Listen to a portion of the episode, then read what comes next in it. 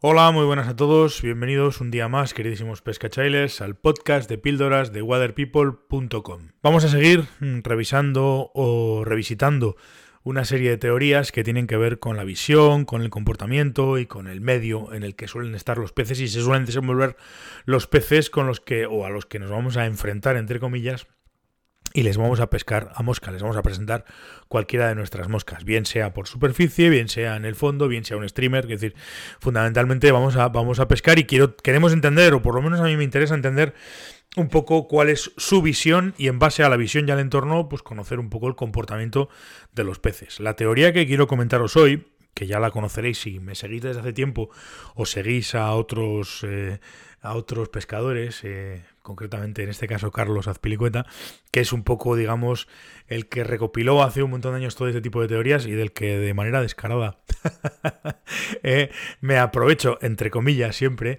eh, para, para, muchas veces para, para, sacar ideas para ese tipo de, píldoras. Por lo como decía, es una teoría bastante conocida ya y bastante desarrollada. El padre de la teoría es un tal Richard eh, Walker, Dick Walker, que le llamaban sus coetáneos, que era un pescador inglés, que decía, o por lo menos mm, se atrevió a lanzar la siguiente teoría. Y comentaba que si estuviéramos delante de un grupo de chinos, vestidos de diferentes formas y realizando diversas acciones, ¿cuál sería el rasgo para asegurar o en qué nos fijaríamos nosotros para asegurar que todos los que tenemos enfrente son chinos?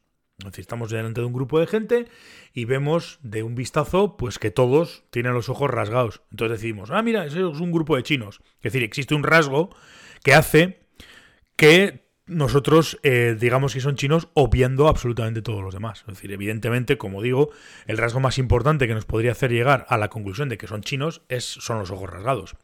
Todos los demás, absolutamente todos los demás rasgos, altura, color de pelo, eh, constitución, si son delgados, si son gordos, si están, si son hombres, si son mujeres, si los hay rubios, si los hay morenos, da igual. O sea, todos los demás rasgos y elementos de la indumentaria serían pasados por alto sin, sin siquiera prestarles atención. Y esto os me diréis, bueno, sí, Miquel, muy bien. Sabemos que si miramos de un vistazo a un grupo de gente y vemos que todos tienen los ojos rasgados, son chinos. ¿Y esto qué tiene que ver con la pesca? Y, hombre, en principio, cualquier pez dentro de un medio visual muy variable, el agua, mm, tiene pues índices de refracción y demás, entonces es un medio bastante variable en cuanto a luz, en cuanto a, a turbidez, claridad, etcétera, etcétera, etcétera. Eh, como digo, es un medio variable, muy variable visualmente y además es complicado, es difícil. Eh, por lo que digo, cualquier pez que esté en actitud de comer o en acción de comer mm, se va a fijar casi exclusivamente en un rasgo diferenciador, en un rasgo positivo eh, de, lo que le venga. Del, insecto que le venga, del artificial que le, venga, de cualquier cosa que le venga, se va a fijar, como digo, en un, un único rasgo diferenciador, un único rasgo diferenciador positivo para discernir y para decidir si es lo que quiere comer o no. Eh, todos los demás rasgos, absolutamente todos los demás, en principio, mientras no solapen o no sean demasiado evidentes, eh, ni siquiera los va a tener en cuenta. ¿Qué quiero decir con esto? Pues que en un momento determinado, si tenemos un pez al que le presentamos una mosca, la que sea, o está comiendo una mosca, la que sea, un momento determinado puede estar mirando hacia arriba y, decide que en ese momento el rasgo diferenciador que hace que se decida entre comer o no comer, pues puede ser simplemente un pequeño batir de alas. Mosca que ve que bate las alas, se la come. Mosca que ve que no bate las alas, la deja pasar. Esto a mí me ha pasado. No es que, no es que esté siendo, digamos, selectiva o no la selectividad, la selectividad como lo que nosotros habitualmente conocíamos, pero sí que está comiendo las moscas que el rasgo positivo es que se muevan las alas. Quiero decir con esto que no existe un rasgo comodín, no existe un rasgo que no, siempre es este rasgo, no, a veces puede ser el batir o no batir las alas, a veces puede ser los brillos, otras veces la ausencia de brillos, otras veces el nivel de placaje, otras veces el tamaño, otras veces el tono, otras veces no sé qué, otras veces no sé cuántos, pero siempre va a elegir, los peces van a elegir un rasgo positivo que va a ser el determinante.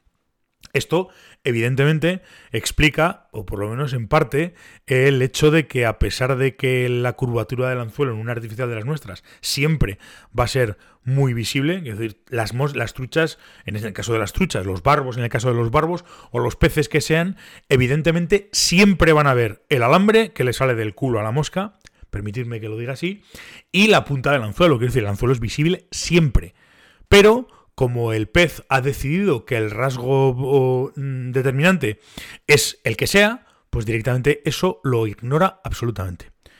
Es decir, eh, está claro, si no, yo siempre he dicho lo mismo, cuando hablamos de selectividad, si una mosca fuera capaz de tener una, un cerebro para discernir diferentes tonos de, una, de un color, pues lógicamente no tomaría nunca jamás una mosca porque vería el anzuelo y diría, hostia, esto no es, esto no es natural. Sin embargo, lo obvia. ¿Por qué? Pues por esto que os estoy diciendo, porque ha determinado en base a una visión positiva, en base a un rasgo positivo, que eso que se va a comer es, alimento y lo toma. Da igual, lo demás lo obvia absolutamente. Con lo cual, pues bueno, este sería en combinación con lo que comentamos el otro día y demás, vamos discerniendo, vamos viendo un poquito cuál es el comportamiento de los, de los peces a la hora de alimentarse de insectos. Espero que os esté pareciendo interesante todas estas teorías y todas estas revisiones de las, revisiones a teorías que hablan sobre la visión, el comportamiento y demás de los peces a la hora de alimentarse. Y nada más, mañana viernes terminaremos la semana. Mm, seguiremos hablando y bueno, pues os espero que os, esté gustando, como digo, estos, estos episodios, estas reflexiones. Y nada más, mañana más y mejor. Hasta luego, pescachailes.